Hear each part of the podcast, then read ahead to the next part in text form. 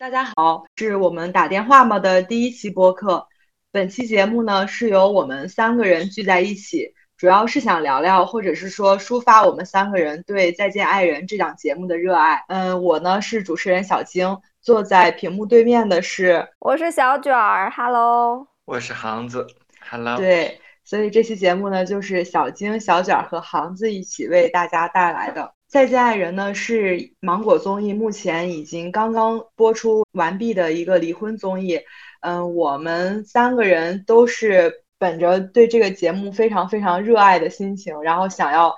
迫不及待的展开一些讨论。首先，我们先说一下咱们三个看这个节目的初体验吧。其实我最开始是因为小晶才开始看这个节目的。哦，因为当时正好有一档韩国综艺是叫《换乘恋爱》嘛，你就给我推荐这个这个综艺，我当时就看了一期，看了一期之后，我就感觉好复杂，啊我就去微博上搜，我搜《换乘恋爱》的时候，在微博的评论里面看到有人提到说芒果在出一个新综艺叫《再见爱人》，还挺好看的，然后我就想说，反正我也没什么事儿干，我就去看一看吧。结果我看完之后，我就觉得啊，好好看，比《换乘恋爱》好看。我跟航子是我们两个在去武汉的那个高铁上特别久，五六六个小时大概。然后我们两个基本上刚开始一直在聊这个综艺，我觉得还是挺难得的，就是男生看这个综艺，而且他有一些很客观的立场，然后包括他的一些想法，我我觉得还是挺难能可贵的。你你可以说一下你最早为什么看这个综艺？就是我我一开始没有看这个节目综艺，其实其实韩国还有一档。离婚综艺节目就找了一堆已经离婚的人，其实在家人是模仿那个节目，那个节目他其实做的非常精彩。所以我听说就是国内可能要做这个节目之后，我就立马去看了。另外就是我觉得这种题目呢，其实在国内就是比较少见，因为它基本上窥探的是非常非常隐私的部分。对对。然后那个戏剧张力其实非常足，因为两个人曾经相爱过，然后现在又不爱了，或者说现在已经决定要分手了，又那么多摄像机对着他，所以就是光对这个节目的想象，它都已经很有张力。所以我看了之后，其实基本上还是符合我的期待的，非常的精彩。哦，对我也是。其实我本人是特别特别喜欢看恋综的，就是电视剧、影视作品啊，还是小说，它可能更多的是就是作者、编剧一个人他对感情的理解所呈现出来的一个。然后综艺这个东西，它可能它的那个剧本，我觉得它只是一个提纲，然后但是它绝对不会说。我指挥你，就是在这个地方，我们两个要旧情复燃了，我们两个要呃展现出我们的矛盾，这个我觉得都是嘉宾很真实的反应，所以我还是很喜欢去看这种能够真实呈现大家心理，就是对亲密关系那个理解和心理状态的这种节目。那我们就可以展开的聊一聊三对夫妻，然后第一对儿我们可以先聊轻松一点的，就是聊那个 K K 和童晨杰。他们两个目前在前天刚刚播出的大结局当中是两个人都下车了，也就是说两个人可能会再见爱人，就是这是汉语文字的博大精深。我觉得杭他当时对 K K 这个非常复杂矛盾的男性主体也有一些自己的看法，你可以说一说。嗯，我觉得就是 K K 和童晨杰他们的关系还是比较。就是女方是比男方要更加成熟和更加理智的，呃，这个是他们关系的前提。但是呢，同时呢，其实他们又非常习惯于这样一个模式。就是女方，我一直觉得童晨姐有点妈味儿的妈味儿的原因就在这个点上。我觉得她还是比较，就是也不能说享受吧，她还是比较擅长做这件事情。哎，就是我打断一下，就是你之前说我妈味儿，其实是表扬我是吗？对，其实我是表扬你，对，我是表扬你。我觉得 就是呃，如果一个人他比较，因为我觉得这个可能跟童晨杰他的个人经历有些也有直接关系啊。他可能就是原生家庭不是很好，然后自己独立也比较长，呃，长时间，而且他算是我有查过他的信息，他算是中国第一代超模嘛，对，然后成名也比较早。是，然后见过的场面，我觉得应该是比 K K 要多一些，所以他可能有天然的，比如说奉献感或者说付出感，然后他也比较擅长，他真的比较擅长做这件事情。但是 K K 呢，我觉得童晨杰也能看到他好的东西，就是觉得他可能，呃，就是也比较热情，然后比较有温度。他们其实都比较习惯于说这个 K K 以一个孩子的姿态去依赖童贞杰这样一个角色。嗯。其实，如果他们没有核心矛盾，比比如说在孩子问题上，嗯在呃酒精这件问题上，他们的模式是是是比较完整的，起码对在就是不管我们外人是怎么评判啊，他们的关系是就是有有没有失衡的状态，但他们双方都接受了这件事。对，但是你说为什么女方比男生好这么多？包括在节目里，他以一种就是似开玩笑、似不开玩笑，就是说我占我我的钱比你多这种，然后但是还能做到就是一个自己的平衡。我觉得他事实上看到非常多 KK 好的东西，哦一个方面其实 KK 好的东西前期确实展现的不多，然后嗯矛盾点其实都集中在他的一些，比如说喝酒或者说幼稚的一些具体的行为上。嗯他好的东西肯定是有的。另外就是我觉得，嗯，我觉得他对亲密关系可能或者说婚姻关系有自己的理解。对我我我觉得他可能也跟他之前有一段婚姻有关系，就是之前那段婚姻可能让他觉得太虚了，所以说我我甚至觉得他可能有一点点降低自己对婚姻的期望来，他只是想要哦一个很真实的，让他觉得很踏实的人就可以了。哎，但是你觉得他降低了对婚姻的期待是吗？我我感觉我也不能完全这么说，但是他肯定有有受第一段婚姻影响吧。我觉得是这样，哦就是他受到第一段婚姻的影响，是他哦可能真正想明白了，在婚姻关系当中最想要的那个东西是什么。哦，K K 他其实你看，我们从节目当中能非常还原的能看到这个人，比如说喝酒，然后有很多其实是陋习的东西。嗯我觉得他是他确实是一个非常真实的人。那个节目一共就才录十八天，哦装都装不下去。而且童晨杰不是用了一个词，说他跟 KK 是那种很肉紧的关系。KK 哦是一个可以提供很多情绪价值的人，可以任何时候都让童晨杰有一种被需要、嗯然后被重视的那种感觉。对，我觉得其实 K K 他整个人他其实是逻辑是自洽的。嗯，比如说他本身输出情绪价值就多，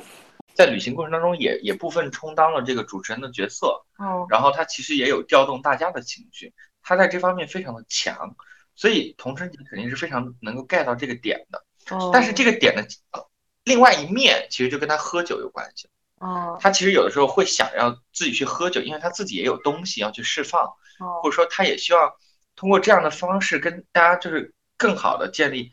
建立比较亲密的关系，这可能是他的方式。哦，所以其实对他而言，这所有的逻辑都是完整的。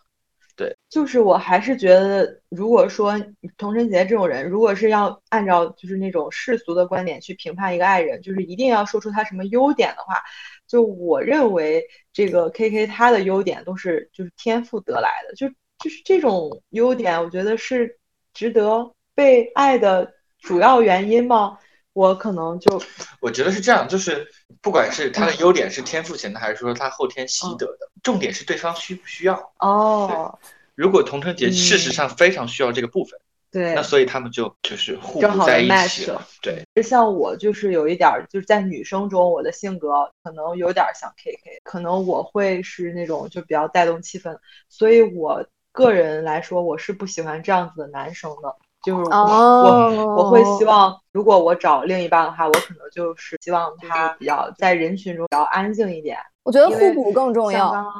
对对，我觉得其实你看那个节目中有一个非常有趣的那个案例，就是 K K 一直以为做饭是童晨杰愿意这么做，然后他的逻辑是说，就是他觉得我是给他机会这么做，当然这个语言表达非常的诡异啊。但我觉得他的逻辑 可能就在于说，就是他希望自己在童晨杰面前还是比较孩子的状态，哦，然后他跟童晨杰互补的点就在于说，童晨杰还是能够给他一些母性的，或者说你你可以理解为母，呃就是那种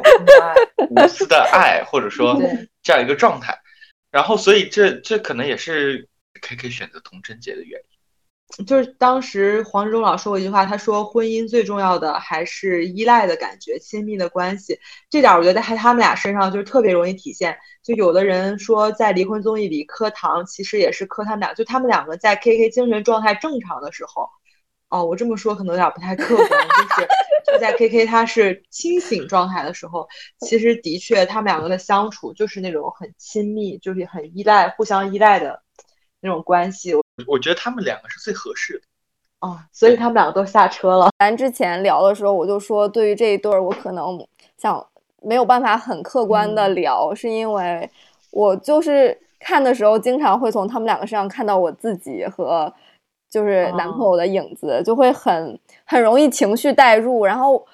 导致我看的。感觉前十期我每期都在因为 K K 而生气，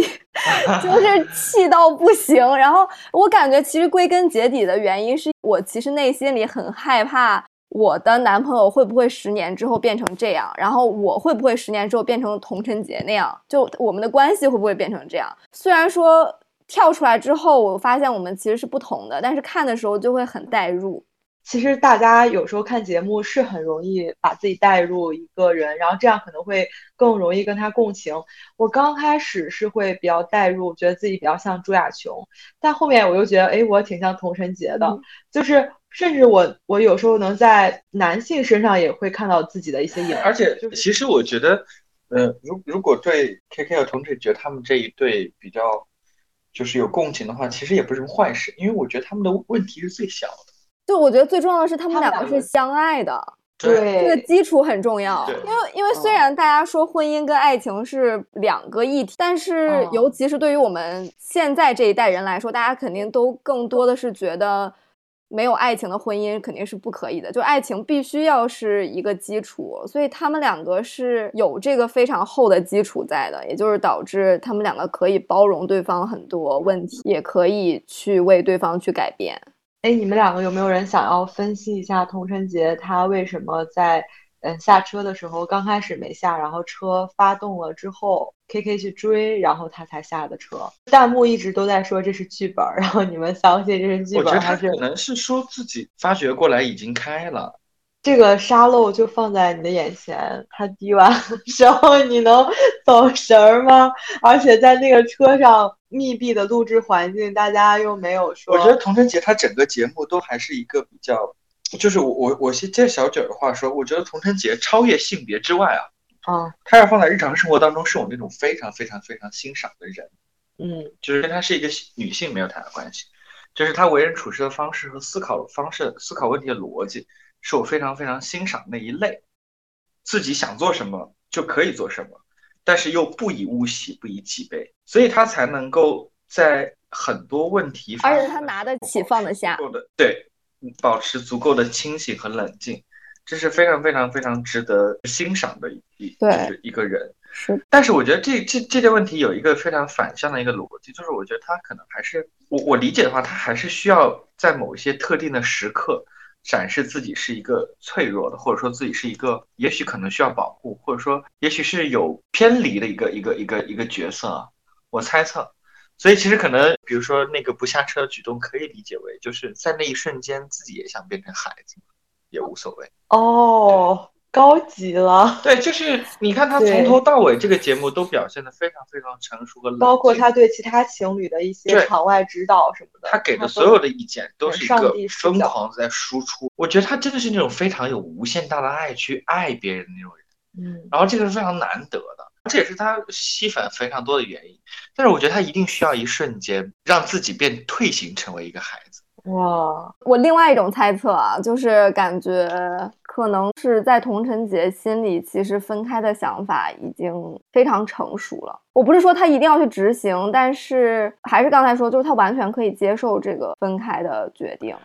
但是唯一能让他动摇的就是 K K 突然很大的一股情绪价值给到他，他就会被冲到。我觉得是这样，我觉得童晨杰需要 K K 的原因就是在这，我觉得他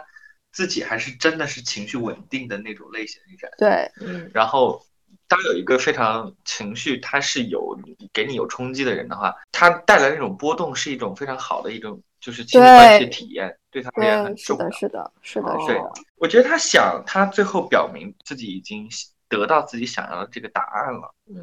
我觉得他他应该想明白了，也不是说。这个关系要最后怎么样发展？我觉得他想明白了可能就是，嗯，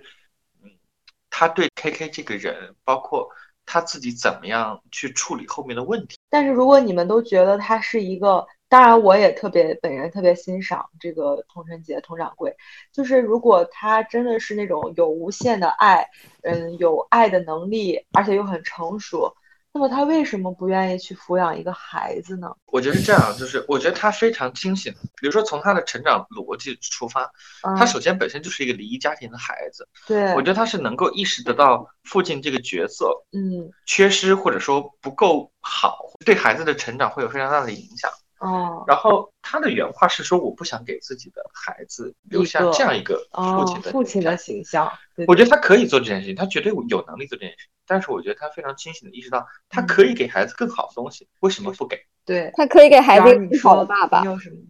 我觉得可以给孩子一个更好的爸爸。对，这是一个原因。但我觉得还有另外一个原因，就是童春杰是一个非常善于反思的人。他其实，在节目当中已经反思到了，嗯，他自己对这个问题有跟 KK 没有。关系的原因哦，他自己有有谈到，说自己可能对于这件事情，包括生孩子这件事情，其实有受到父母的影响，所以会更加的谨慎。其实可能跟社会上大家对于抚养孩子的成本和和自己的这个付出，包括自己有没有能力，这个对这个能力的自信是有关系的。嗯，其实我们经常会说，我觉得我根本没有办法，没有能力抚养抚养好一个孩子，因为。我觉得父母是一个非常要要求高的一个职业，从我们视角来看，就是你要是要职业职业资格培训考试的话，很多人都会不及格。现在的父母有百分之八十都不能合格吧？对，那主要你觉得呢？就是有孩子会对亲密关系有更进一步、更高的要求吗？还是说，我觉得会吧。其实这个就是我刚刚说的，两个人可能就只是需要相处，但是有了孩子，可能就。不仅需要两个人相处，更需要两个人的人格，就是两个人都是那种比较完整的对人格，然后比较好的性格。我觉得是这样，就是如果是人格完整的父母的话，他告诉孩子的东西呢，跟伤害无关。嗯，我觉得是告诉他怎么样承受伤害，怎么样面对伤害。我觉得原生家庭确实很重要，但是只强调它的重要的话，可能让大家都会有点。绝望，就是因为大部分人的原生家庭都不是很完美的。我觉得不要把自己的一些部分原因，然后什么都推脱给原生。我觉得“原生家庭”这个词自从它产生以来，就变成了所有人的背锅侠。就是你有任何的性格缺陷，都可以把说啊，是因为我原生家庭什么什么。其实这个也不要给父母太多的这种。我觉得五岁之前吧，父母肯定是非常非常重要的。但是自从孩子上了小学之后，他有他自己的社交了，然后他有他的老师，他是可以通过阅读呀，可以通过与人接触啊，其他各个方面来达到自己内内心的一个提升吧，和怎么样变得健全。我还有一个点是很想讲的是，童晨杰，嗯，提到了一句话说。他觉得婚姻只是一个形式，这个就会让我想到，其实我所听到的大部分说这句话的都是女生。说一点我个人比较偏激的想法吧，就是我可能会觉得，更多的女生比男生对爱情、对亲密关系的理解可能会更深入一点点，导致他们对这个关系，他们会觉得说。只要我们相爱，婚姻只是一个形式，就是女生是可以很自然的就接受这个观点的。但是我觉得很多男性其实是因为他们的成长环境的原因，他们所接收的一个观点是说，婚姻其实就像一个他成长的一路上一个打怪升级的一个怪一样。就是我第一个怪是毕业，第二个怪是事业，第三个怪就是家庭。我要有一个稳定的家庭来充当我这个人的脸面。嗯嗯嗯。然后就导致，如果说这个男生有了一个稳定的家庭，他步入婚姻了之后，他可能就不会在这个怪上再再花很多很多的精力去思考我要怎么去经营这个怪。嗯。但是其实，呃，亲密关系可能是需要一个长期的。不断的去思考啊、反思啊、去经营的东西，但是如果说只把它当成一个任务的话，可能就会导致很多人抱怨的那样，就是说男生婚后就跟婚前不一样了，或者他没有那么上心了，或者怎么怎么样，这个其实就是一个思维模式的不一样吧。那我还想说一点，就是我现在在看一个新的 恋综，那个恋综叫《我们恋爱吧》，然后里面一个男生就是他会放弃一个就是蛮好看的女生，而选择一个就是在智力，呃，或者是心性上就比他更加成熟的女生，包括现在姐弟恋也越来越多，就是这个社会对男性有一些刻板印象，其实是就会让男生也有点窒息吧。因为我觉得男生他也可以像 K K 一样，他也可以撒娇。然后你像就是经常是童晨杰像妈妈一样，然后这种关系其实现在是越来越多的。之前我会觉得就是在传统意义上，就是像老王那样的家庭其实是更多的，就是我们父母那一辈都是男性在家里说了算，男性就是一家之主、精神支柱。但其实我觉得在就是在 K K 和童晨杰这里，就是男性可以示弱。这点我觉得是非常可贵的，就男性示弱不是什么坏事，我觉得反而是有好事，这还挺重要的。因为我觉得这个环这个社会环境，我我我个人理解，我觉得对于男性有一个非常非常重要的要求，他要求男性他是要情绪稳定的。这个其实就没有必要，大家都是人，我觉得可以释放。然后其实我很多情况下，如果我觉得如果我并不是很想说，或者说我没有交流欲望，现在我觉得喝酒是一个非常非常好的缓解的方式。对。酒精是你的童晨杰，就我觉得，我觉得同情绪稳定其实对每一个成年人都还蛮重要的。但是我觉得误区在于，不是说强调男生要情绪稳定，而是没有告诉他们达到情绪稳稳定的一个好的方法。就是我觉得很多男生是用压抑自己的表达来，好像是达到情绪稳定，但其实。我们会发现，如果你在初期学会更好的去跟别人沟通表达的话，你是更容易和自己和解，更容易达到情绪稳定。你真的希望你能理清，若没交心，怎么说明我真的爱你？句句不轻易，眼神中飘逸，总是在关键时刻接下来呢，我们来说一对儿，嗯，最让人意难平的离婚的夫妻，就是在我们这次呃录节目之前，就是航哥就是之前说他看最后一幕的那个他们两个在夕阳下拥抱的场景，就已经看了好几十遍的那种状态。然后小卷儿也说他可能对这对夫妻也是最有话说的，也就是郭柯宇和张赫。这对夫妻他们是已经离婚一年了，来参加这个综艺节目，可能这个综艺也不会让他们复婚最终，但是他们两个至少在节目中的这个表现形式，问你是否在旅程中动心的时候，两个人其实都是下车了的，而且都是在没有被对方的选择影响的状态下就下就自主选择下车。之前他们两个可能都是那种。十年当中，两个人个性习惯完全不同，然后交流不畅的情况下，有这么一个非常，我认为对他们两个的感情，不能说对他们两个的人，但是对他们俩这段感情，绝对是一个很好很好的，哪怕句号也好，和解也好，嗯，我们都可以先聊一聊。这次卷儿，你先说吧。好的，嗯，我我我先说一下郭柯宇吧。郭柯宇就像一个。神秘的宇宙一样，驱使着我不断的去探索它。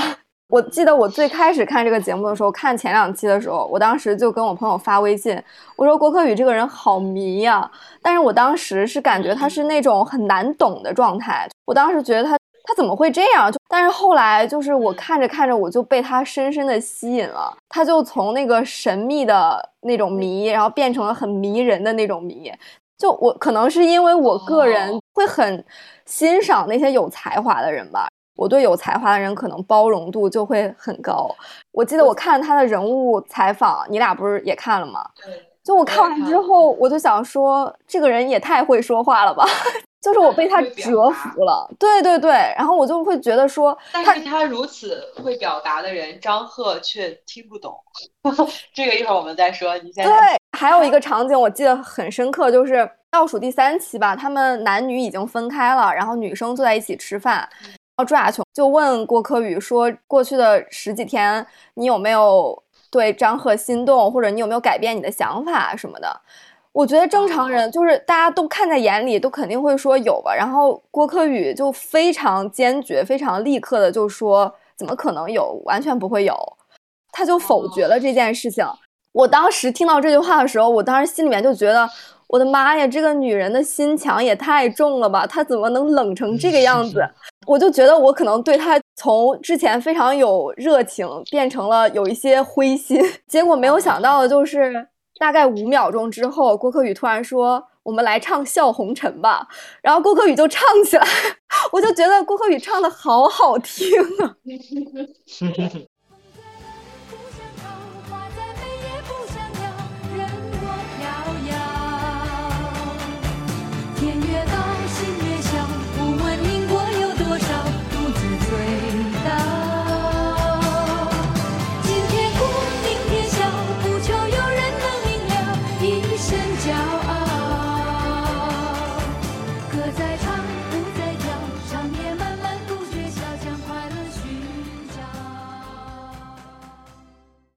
觉得那个歌比较好听，《忘忧草》。忘忧草，对，《忘忧草》这首就是郭柯宇每次唱歌的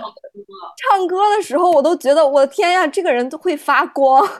然后我就又一次就是被他迷住了，就是那种我觉得就是因为他的才华实在是太闪耀了，对，没有办法不喜欢他，就会一直被他吸引。我觉得张赫也是这样，张赫就是一个他的迷迷弟，但是他的表达就刚开始。就是在刚开始，比如说，就郭鹤宇说啊，我们两个十年中，就是他，我不想走进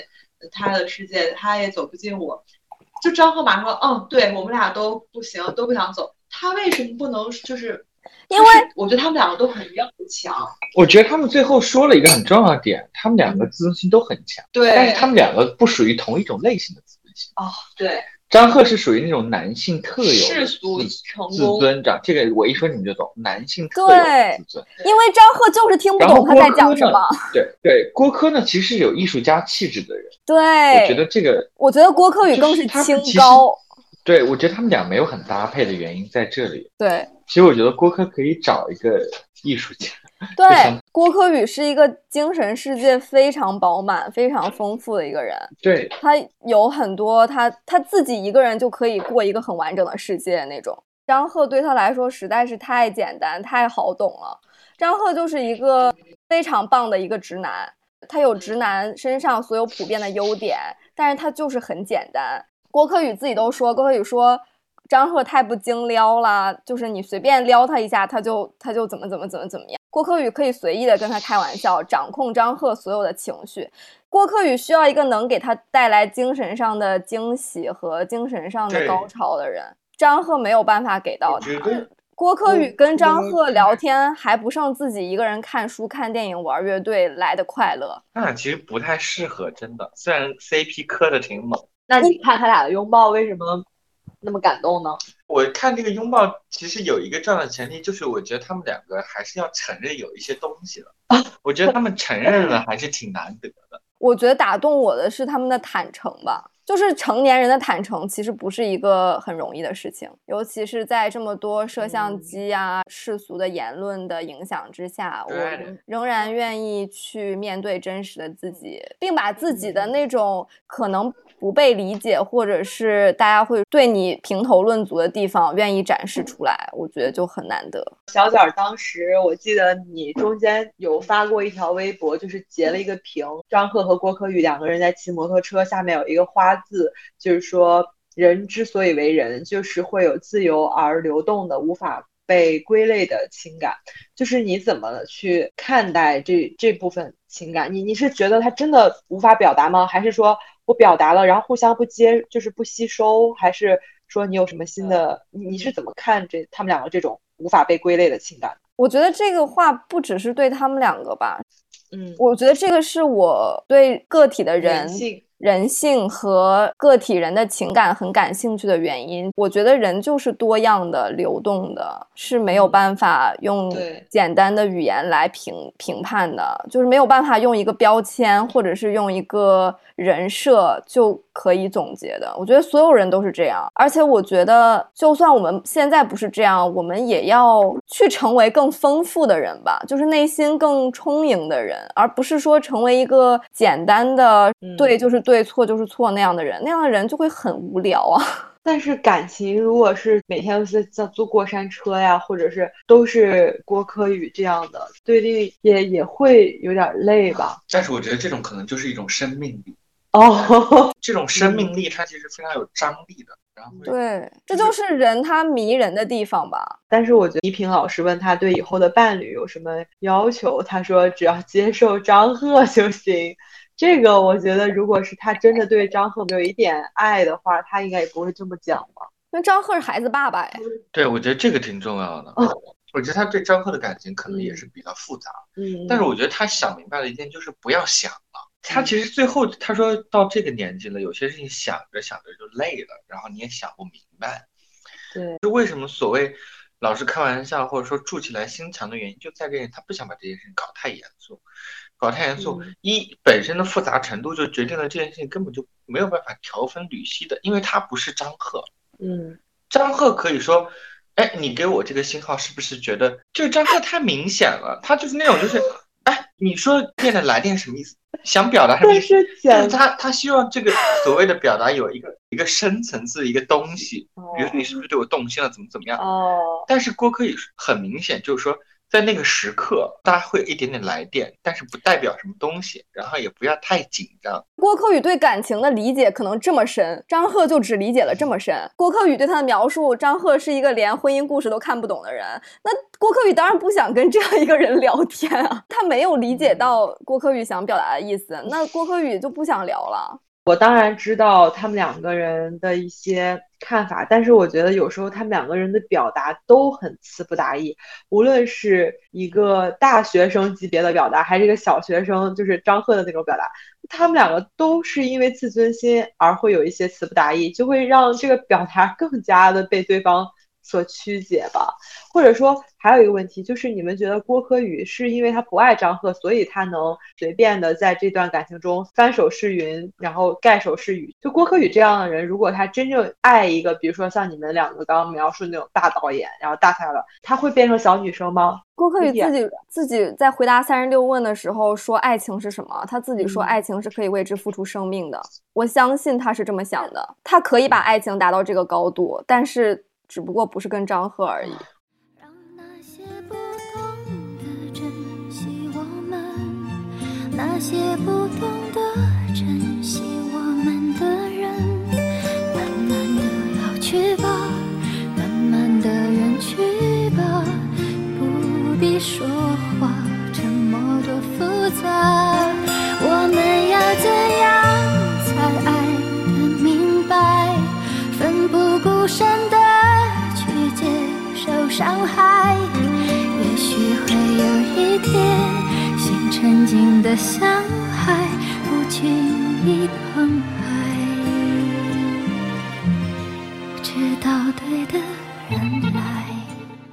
我觉得郭柯呢还是比较了解张赫这个人，他觉得你要给张赫一点点信号，他就会不停的追着你，什么意思？你要干什么？他就是这样一些人，然后他宁愿去开玩笑，或者说。就是我打马虎眼，让这件事情过去之后呢，可能就就省去一些解释的不必要。我跟你说来一点点电，不代表说我对你完全动心了，或者说甚至我要跟你复婚，就没有这样的单线操作的事情。但是你非要让我说这件事情，我肯定是说不出来。对，就是这个逻辑导致他们最后岔开了。我觉得张赫也不是很了解，我太不了解他了。对，比如说我是张赫这样的人。我在了解过郭柯是这样类型的人之后，我可能就不会选择跟这样的人。张赫需要的一个是什么样一个类型女生？就是郭柯说的那种小女生，对，就是崇拜他，然后依赖他，然后什么事儿都让他办。张赫确实这样很有责任感的人。对，我觉得张赫还有一个很直男的点，就是他其实在结婚之前没有很深入的思考过爱是什么。就是爱情是什么。我会对张赫的一个总结是，我觉得他是把自己的白月光娶回家了。嗯，他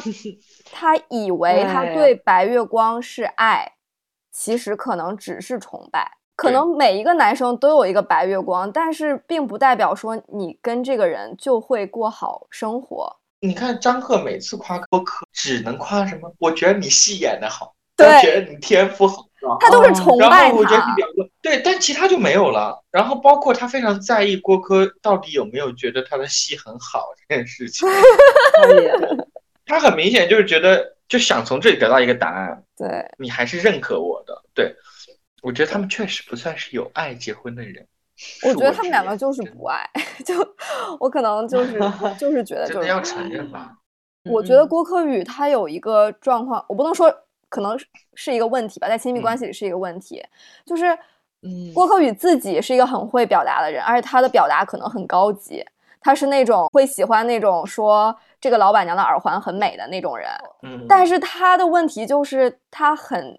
清高，他其实有点看不上其他类型的表达方式。你说张赫没有表达出来他的爱吗？我觉得张赫其实就是张赫好多次的肢体语言都让我很感动，比如说就是他们两个跳新疆舞，张赫下跪的时候，嗯哦，就还有一次是郭柯宇好像在采访中说说那个他当时因为拒绝了一个导演的戏，然后然后张赫在家就驮着他跟儿子在地上转。我觉得张赫其实是有他自己的表达方式，只是郭柯宇可能觉得你的表达方式没有我的高级，所以我假装听不懂，其实是其不想听。实我觉得，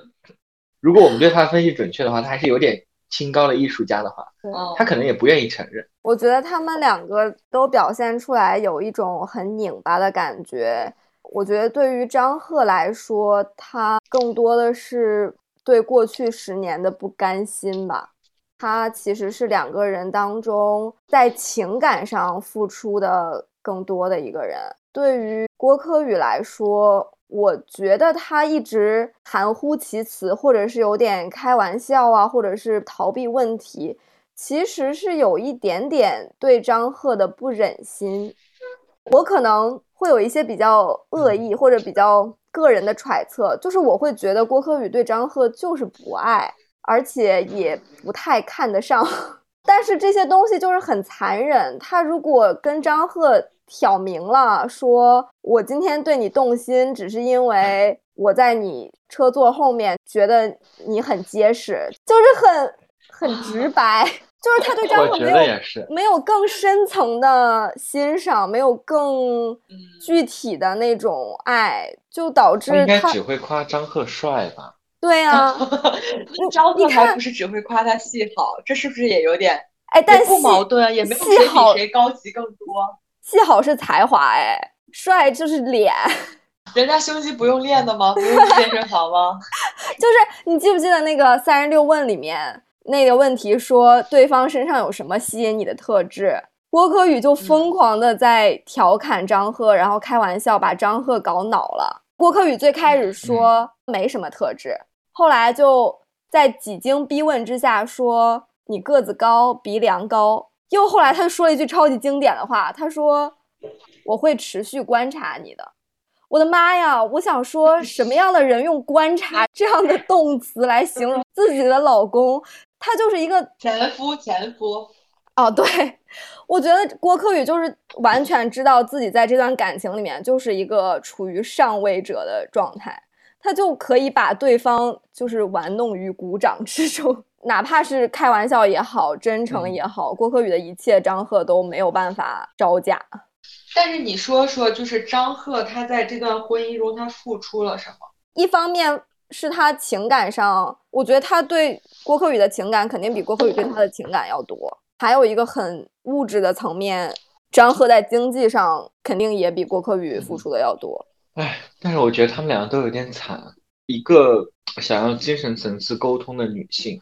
她没有办法得到，他又为此从世俗上放弃了自己的事业，嗯，然后生了一个孩子。另外，男性他本身也是想要得到爱。我觉得张赫有点缺爱，因为了解了一下他的家庭背景，家庭不幸福，家里长辈出席是他三姨出的戏，哦，对对对，哦，是的，是的所以，我觉得他可能也是那种外表比较坚强，然后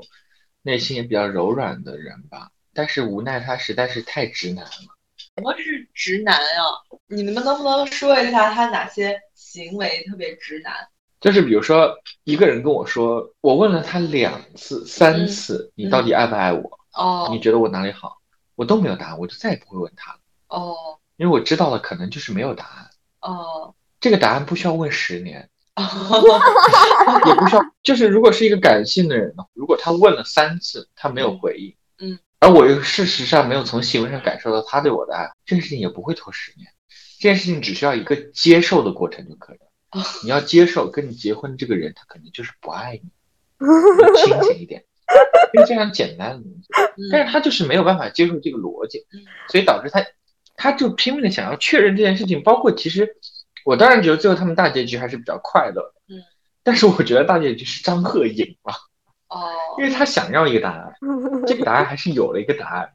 对。但是，但是我觉得他对我，这就是我觉得他非常直男的地方，因为这个事情没有答案。我觉得郭柯他未必都能想明白这个答案。嗯他可能觉得这件事情不重要，因为郭柯他其实，我觉得他还是比较尊重复杂性的人，对他，还是思路比较开阔的人，他自己非常清楚有些东西他就是模棱两可，就是讲也讲不清楚，然后他本身也很复杂，哦所以其实对于他而言，这个答案是他就是给不出来的一个东西。但是直男张赫就不是这么觉得，哎，那我是不是也是直女啊？如果是我的话，我也会一直问十年的，那那你就是呗。就是 那我就是直女呗。可能在张赫，因为你们也说了，他是一个传统意义上的一个男性，那他肯定是觉得婚姻是带着一部分爱情，然后进入这个婚姻的。我觉得这件事情可能在前面七八年他都没有想到，我觉得他可能以为所谓的传统意义上的相夫教子的模式，它就是这个样子。我觉得你刚才说的那个前提，就是张赫在进入婚姻的时候会觉得对方一定是也是爱我，所以才跟我进入婚姻了。我我觉得张赫根本没有这样的思考，他不是在想完想清楚这个之后才进入的婚姻，他就是现在要结婚了，然后这个女的还不错，关键是这个女的又是一个我很崇拜的人。她就会觉得，我如果能把这个女人娶回家，我一定会幸福啊，因为因为她太棒了。但是白月光就是白月光啊，白月光就不是用来放在家里的，它就它就是挂在天上的时候叫可远观而不可亵玩焉。对，是的，我觉得他可能也就是最近一两年才会想这件事情吧。我觉得你们两个越说，我越同情张赫，然后我越会把自己带入他。Yeah, I like to think that I'm a good man. I strive to be the best that I can. Our love is cheap without devotion. So incomplete without emotion. Somewhere away, they've got a smile on their face. Cause we are sedated. 小卷儿刚刚说，他说童晨杰是那种可以仰望星空，也可以脚踏实地的人，但是这样的人他反而没有就是在传统意义上结婚生子，他没有完成生子这步。而郭柯宇，你觉得他是那种很魔幻现实主义的人，他很活在梦里，然后他是神仙仙女，但他反而是为了生孩子到了岁数，然后去结婚去生。我的想法是，郭柯宇想生孩子是一个非常主观的，他想要孕育一个生命，从一个非常美妙的人体生物的这个发展的角度，他希望自己可以孕育一个生命，而他又有这个能力。我觉得他对对，我觉得他对孩子的理解可能跟一般嗯人也不太一样。但童晨杰 现在面临的不是他自己主观的，而是他来自嗯嗯，丈夫的压力，来自家人的和社会的一些看法。对，而且其实郭柯虽然他也算也是那种艺术家人格啊，但是我觉得他还是他自己意识到了一些问题，比如说张赫确实还算是个不错的爸爸，或者说哦还算是个正常不错的人，经济上确实给他很多很多的支撑。哦，对你他自己也说了，就谢谢你保护的挺好的。正好你说到经济上了，我就想说，这个也是我有在想要聊的一点。其实郭柯宇身上有一个矛盾，嗯，不能算矛盾点吧，就可能看起来有点矛盾，就是在在张赫问他说，如果再给你一次机会，你还会不会选择结这次婚？他说的是不会。嗯但是嗯郭柯宇又说他有过想复婚的想法。呃，我是这么理解的，就是可能这个理解有一点肤浅和恶意。我会觉得说，郭柯宇真的是从经济和物质层面上享受到了张赫给他带来的奢侈。嗯。他可以在家过他的精神世界，他这些嗯。年可能都不太需要为自己的生计考虑，他也很嗯。习惯在这样的一种被照顾，就是在经济上被照顾的情况下生活。但是，一旦他们分开了，其实就是他需要自己去面对自己的生活，他需要开始去考虑这些事情的时候，我觉得他会开始留恋之前经济上被照顾的感觉。郭柯宇自己在三十六问结束之后，他在车上说自己经常在相信爱情和不相信爱情之间徘徊。我觉得他内心深处是相信爱情的，但是只有在那些他想要或者他留恋那些之前被经济照顾的时刻的时候，他觉得没有嗯爱情，其实两个人也可以过。哦天呐，嗯，这就是什么？为什么为什么很多艺术家都源自于，比如说一些物质家庭比较好的那种家庭啊？哦，是这个原因。对，对但是就是对他们两个，我们祝福吧，希望他们都过成自己想要的样子。嗯，是的，是的。关于这一对儿，我想带出来的一个建议吧，就我，但我可能没有什么资格给建议，就是我觉得可能是一个 思考，你有，就是一个嗯思考，是对很多女生提的，就是我们能看到郭柯宇是一个对精神世界要求很高的人，这个东西可能是在他择偶中第一重要的东西。就我不是说他现在这个婚姻，这个婚姻他过不下去，因为这一点他无法被满足。但是可能很多女生在我们接受同龄男性可能没有我们在亲密关系上了解的那么深入的情况下，我们能不能降低一些对精神层面达到高度契合的要求？这个东西是生活或者婚姻的必需品吗？或者是你决定要步入一段婚姻的必要条件吗？还是说它可能没有能达到你的高度，但是你们可以在生活的其他方面也很合拍？我觉得你这个说的非常非常非常好。我身边就女性朋友比较多，我觉得女生女生可能对于她的精神洁癖，在在嗯这种类型问题上的洁癖感还是非常非常非常强的。嗯然后对于男生而言，可能也是一样的，他可能还是要去从女生角度上思考一些她可能会比较在意的问题。就是我会觉得，因为女性可能更多的在亲密关系上思考嘛，所以她可能在这一方面有更深入的理解，或者是更精进的一些想法。但是我可能根本就不会给小杨推荐《婚姻故事》这部电影，因为我也没有想让他在这件事情上跟我达成共鸣。就我觉得这件事情不重要，我可能看懂了这个事情，然后我对他很有感触，但他可能精进的是另外一个方面。他可能对股票更感兴趣，或者是对什么科技更感兴趣。女生可能很在意亲密关系，所以就要求男生一定要在亲密关系上跟他很合拍。但是我可以有一部分是跟伴侣共享的，但还有一部分精神世界可能是只给朋友的，然后可能还有一部分是只留给自己的，就是不需要跟伴侣 share everything。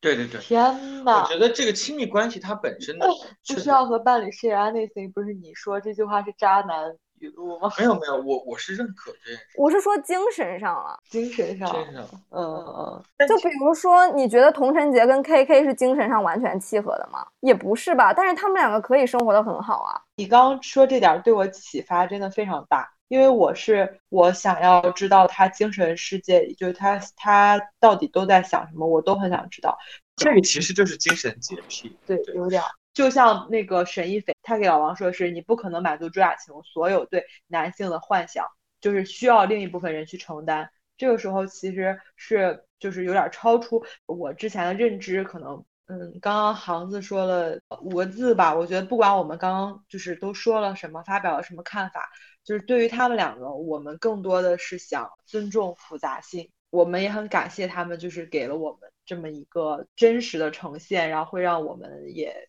得到了这么多的思考吧。爱了也好，散了也好，乱了也好，疯了也好，只想问我对你好不好？来了也好，走了也好，疯了也好，吃了也好，其实你给的一点也不少。我往哪里找？想你这么好，爱要慢慢找，慢慢找，慢慢找。最后可以聊一下老王和小朱，他们两个呢是在离婚冷静期的一对夫妻。嗯，老王是比小朱大十九岁，呃，老王是朱亚琼的初恋。我第一次看《亲密爱人》这个节目，就是看看完第一期之后，我在家自己喝了一瓶啤酒，就是我很窒息，就是老王的那种男性在整个家庭中话语权特别大，无限大，就跟我的原生，我觉得他跟我一定程度上跟我父亲就真的很像，而且老王不也是河南人吗？就是在我们这种 北方地区，可能这个家庭关系当中，男性真的是占很重要的主导地位。中国家庭中这种男性的角色，他其实是会承担养家糊口的很多的责任，但是他很大条，就是他不会去关注女性的一些情绪，就是他们的世界中，感情这个事情也像是事业一样，是一种 KPI，就是一种指标，完成了就 OK 了。对这段你们俩有什么想说的吗？其实我觉得老王他的这个风评其实是一直往上走的，就是老王就前面。跟后面反差这么大，我觉得，对我觉得他前后有一个非常大的反差。其实他们嘉宾有人已经聊到了，我觉得他可能终于意识到朱亚琼他的身份是谁的。嗯嗯嗯嗯，他可能注意意识到朱亚琼可能还是一个非常完整的独立的个体。我觉得前期他们其实主要问题有两个，一个就是我觉得老王他还是有一些男性特有的自尊和自信，这个哪一个？男的就是这个，这个其实挺明显的。我觉得这个真的是中国男性的通病，你知道吗？就是他觉得自己解决问题的方式和自己的逻辑一定是对的。是的，是的，是的。他根本不听朱亚琼，他他怎么想的，然后不接受别的想法。对他完全不接受，就是从头到尾你就是在否定别人。这就到第二部分，我觉得他缺少肯定别人的能力。哦。他可能觉得情绪没有价值，表面上这样。对。但我觉得更底层的逻辑在于他。他根本就没有没有办法去肯定一个人说的话和做的事情的基本价值。我觉得他们十九年吧，嗯嗯，他们时间性太长了。还有一个思维惯性在，他一直觉得朱亚琼可能都还是一个没有长大的孩子。对他们两个就是跟 K K 和童晨杰是反过来，老王更像是朱亚琼的爸爸。但是我觉得我后期觉得老王非常可怜的原因也也在这个点上，因为他原生家庭，因为他从来也没有没有得到别人的肯定。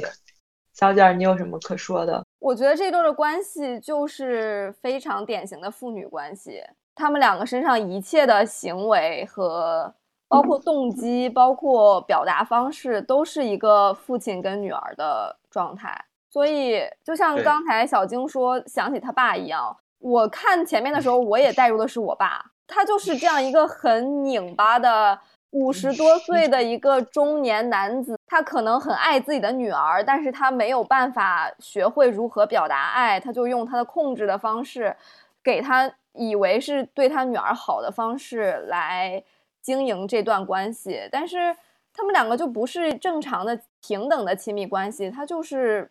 爸爸和孩子。换一个房子，你住在那里面？画一颗种子种在你的花园，三两杯淡茶闲置就是永远。今生的梦想如何将它实现？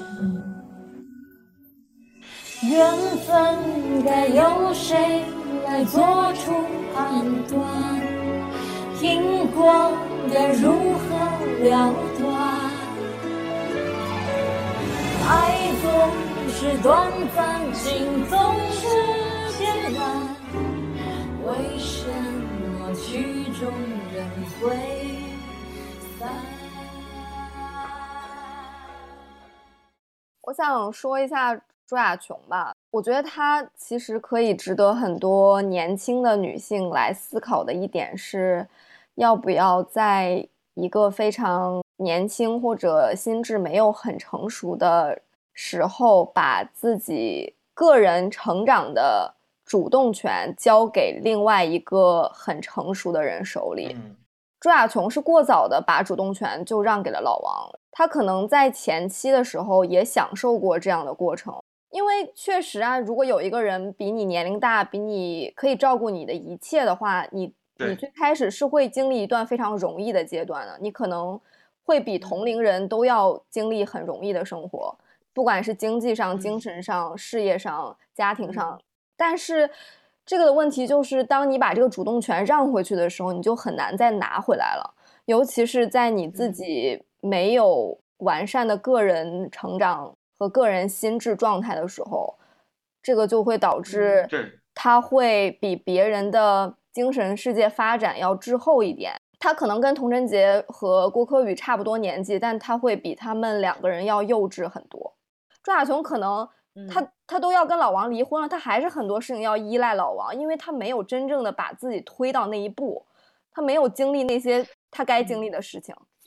我觉得朱亚琼身上还有一个就是比较闪光的点，就是虽然说她是有一点幼稚的，但是我认为她有一个非常好的自省能力，这其实挺好的。就是如果她从这个婚姻里挣脱出来，她想要继续去更好的自我完善，就像你说的自我发展，然后这个时候她愿意去倾听外界的所有的声音，我觉得这是非常好的。我觉得朱亚琼是我想象中另一种类型的艺术家。郭柯属于那种清高型的，朱亚琼属于那种，我觉得王嗯秋雨其实说的蛮对的，属于那种就是容易失控型的艺术家。对，其实我还有一个想聊的，就是关于老王对朱亚琼的这个 PUA 吧。我想结合我自己说一下，因为我其实是我很希望听取别人对我的一些意见。之前卷儿说他觉得我很需要一段亲密关系，是因为呃我可能对自己的自身成长不是特别的满意，然后我希望一个更加理性的人出现。这个人他可以给我带来一段亲密关系的同时，他也能够帮我自己更好的成长。其实我觉得老王他是这样的人啊，但老王的方式太不好了。啊，我觉得两个人两个人互相成嗯长其实是很好的，也是大家都嗯会说好的爱情就是要一起变成更好的人嘛。但是要互相认可对方的前提之下吧，然后都能看到对方的一些闪光点。对，在嗯这个情况下，又可以用一些很合适的方式指出对方身上可以改进或者更好的地方，这样就是两个人会一起成长嘛。对他们两个的关系就在于老王可以帮朱亚琼，但朱亚琼他帮不了老王。不是老王我其实我觉得是，我觉得是因为老嗯王不认可朱亚琼，他心底里没有把朱亚琼当做一个嗯跟他平等的成人来对待，他就是觉得朱亚雄是一个小孩儿。嗯难道朱对亚雄身上就没有闪光点吗？当然会有，朱亚雄可以给出的情绪要比老王多很多，这个也很重要啊。但老王没有学习到，嗯，我觉得成长的路径啊，一定不是掌握在别人手中的。我其实没有很认可说你一定要找一个成长型的男友和伴侣，我我不是就是你可以，你的伴侣可以给你接受，给你提供建议，或者说给你一些帮助，但他一定不能左右你你你所有的想法，而且这个前提是，就他要接受你所有的选择和决定。我觉得后期他还是真实了一点。还是意识到了一些问题吧，嗯嗯，他意识到了可能，我觉得你说的还挺对的，那种哦类似于就是放他走吧，哦那，种感觉，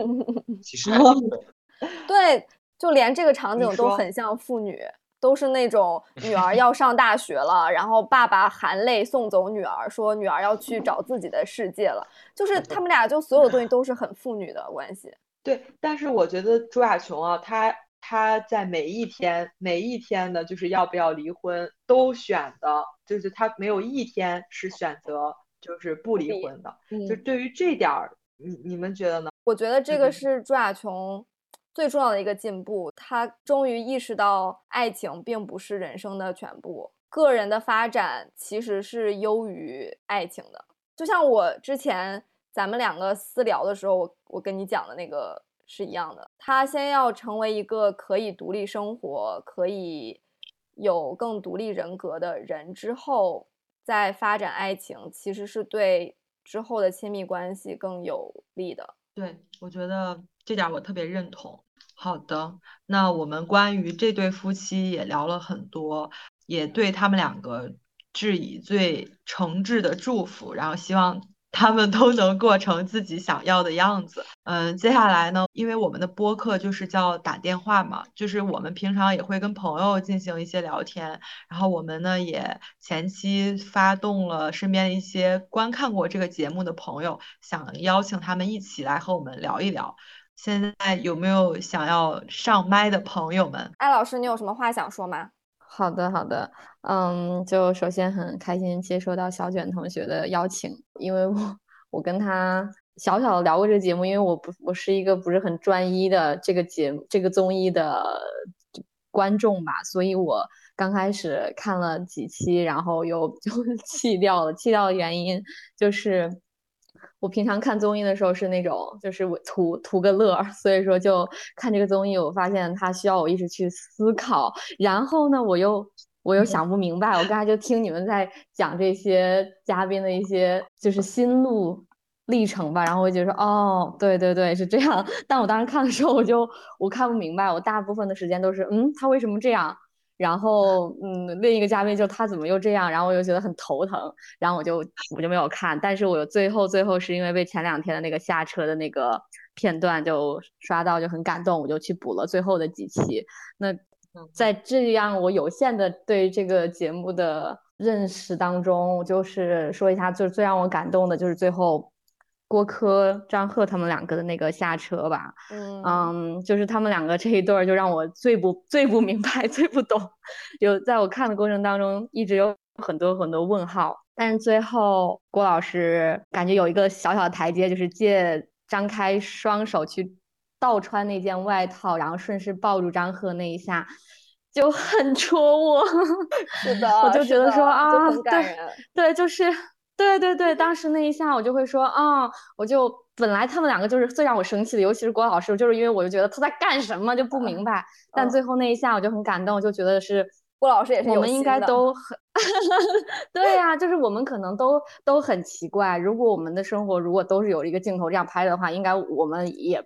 也也很值得被骂吧？那我们都都奇奇怪怪的，我们也也许不是很明白自己，但那一刻就是郭老师。从心了嘛，他可能也那一下就是对，就是情感使然，再也不搞那些自己也不明白，然后别人也不明白乱七八糟的东西。然后那一刻就觉得 哇，不管什么东西就是难懂或者好懂，但就情感就真的爱就很简单嘛，我就觉得嗯，很棒。艾老师，还有就是这个节目让我反思啊，让我反思了很多自己。对，就是在看前面弃综艺，是因为我自己状态也不好，所以我看的时候，我想说，哎，这什么呀，好差。然后突然想说，呃，如果是我的话，我可能会比他做差一百倍吧，只是我自己不会那样审视自己，所以我就觉得，哦，我好糟糕，我要反思，然后我就没有再看。但是这个节目就很很有很有意义了。谢谢小艾老师的，以上就是我们这个节目的全部内容。月亮像一颗菜的哈密瓜，它照亮我们身着赤裸的身装，手攥一张遗憾的地图。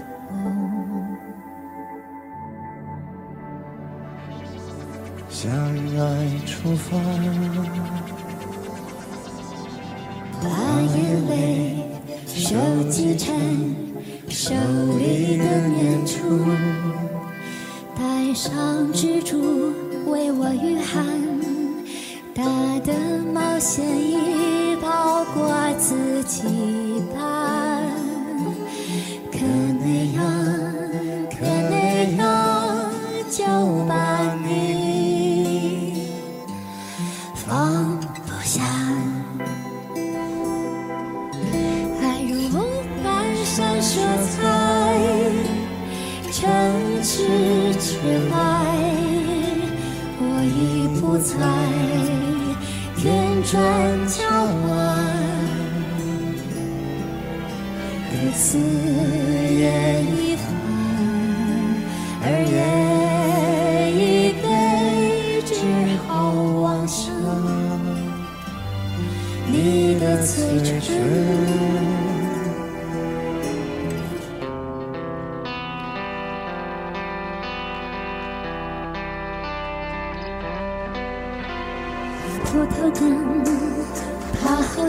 好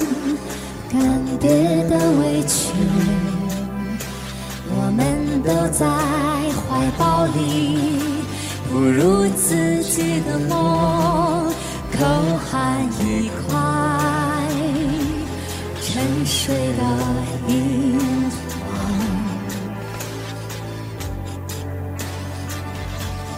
向爱出发，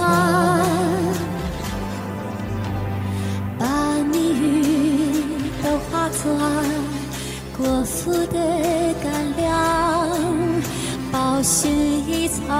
为我美梦，吐露芬芳的鸳鸯，安放自己吧，就那样，就那样，别害怕，放不下。爱如我闪烁在城池之外，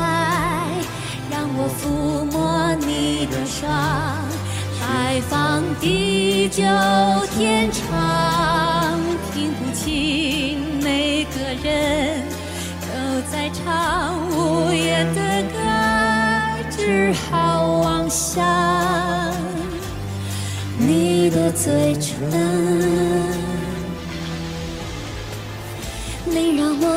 回爱的颜色，我问你颜色的方向，让我带回爱的声音，我问你声音的期限，在日出前能遇见吗？在日落前会兑现吗？去问时光，去问时光，去问时光。